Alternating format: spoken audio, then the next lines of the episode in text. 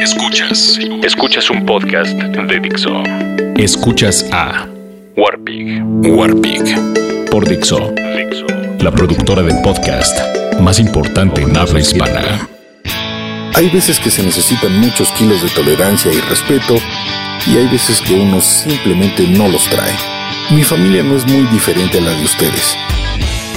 Es principalmente católica y bueno, crecí con una educación pública y las creencias religiosas de la abuela. Así que me bautizaron, me confirmaron y hasta hice mi primera comunión.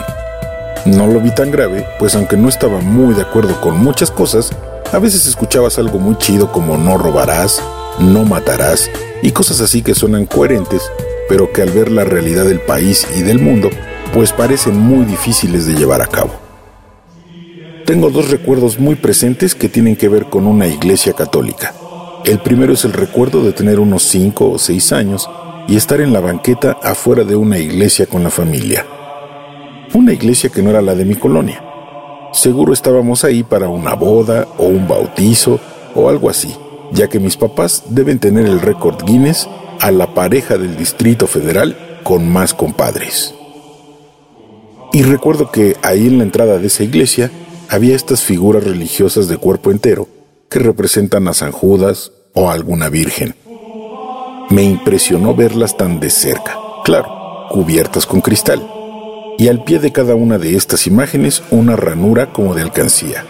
Y las vi, y las vi, y las contemplé, y vi los detalles, los ojos, los rostros, los colores, y busqué en los bolsillos de mi pantalón y seguro era domingo porque mi papá nos daba cinco pesos de los de antes. No sé cuánto traía, pero distribuí las monedas y comencé a depositarlas en cada una de esas ranuras. Me aseguré de que me alcanzaran las monedas para que a todas les tocara. Cuando faltó una moneda, salí en busca de mi papá y se la pedí. Seguro vio a mi mamá como diciendo, ¿qué onda con tu hijo que ya se gastó su domingo dando limosna? La segunda ocasión fue cuando yo ya estaba confundido. Quería creer en algo, pero no sabía en qué. Obvio, decir esto en la familia era arriesgado. Ya estaba yo en edad de secundaria, y un día el camión me dejó en una esquina que no era la que había solicitado. Me iba a tocar caminar un poco más, pero bueno, no sucedía siempre. Entonces pasé por la iglesia de mi colonia. Ya a esa edad pensaba que había muchos elementos de manipulación, de mentira y de fiel devoción, de fe ciega. Y pues como todo adolescente, creía saber más que los demás y veía tal fe con cierto aire de superioridad e ironía. Bueno, pues esa tarde pasé por la iglesia y vi que casi no había gente. Cinco o seis personas a lo mucho y sentí ganas de entrar, de sentarme, de descansar y estar. No había misa, entonces entré y estuve ahí unos 20 minutos pensando. ¿En qué? No me acuerdo, pero salí sintiéndome bien, relajado tal vez. Al pasar los años, vas formando un criterio, recibiendo o rechazando teorías, debates, crees y dejas de creer, lees diferentes autores, conoces, si no a fondo, sí las bases de diferentes creencias y formas de pensar y le vas dando forma a tu pensamiento sin llegar nunca a una meta o algo definitivo. Bueno, no sé ustedes, claro. Hace unos días recibí la invitación de asistir a una misa en recuerdo a mi abuela materna. Y pues fui. La recuerdas y pasas una tarde con muchas de las personas que tuvimos la fortuna de estar con ella y de disfrutarla. Y la misa comenzó. Todo iba bien, normal hasta que en una parte de la misa se leyeron unas líneas que, por decirlo de alguna forma, me desconcertaron. Me sacaron de onda la neta. Básicamente decían, mujer, ama a tu esposo como a tu Dios, y hombre, ama a la mujer, pues es como una costilla. Y chale. No lo sentí correcto.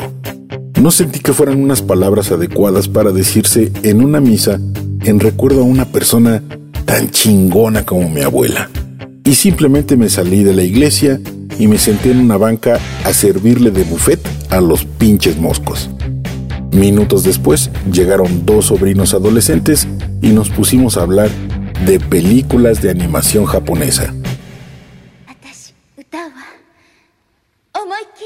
Con gusto vi que saben mucho del tema.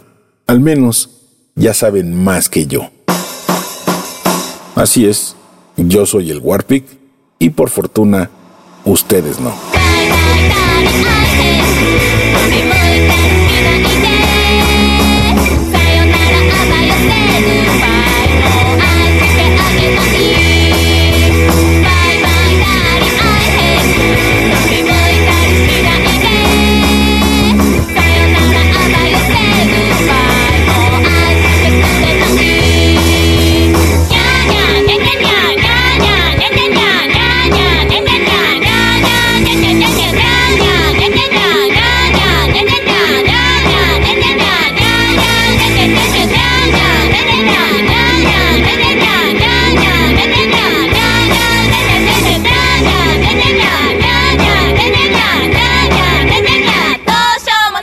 Escuchas a Warpig.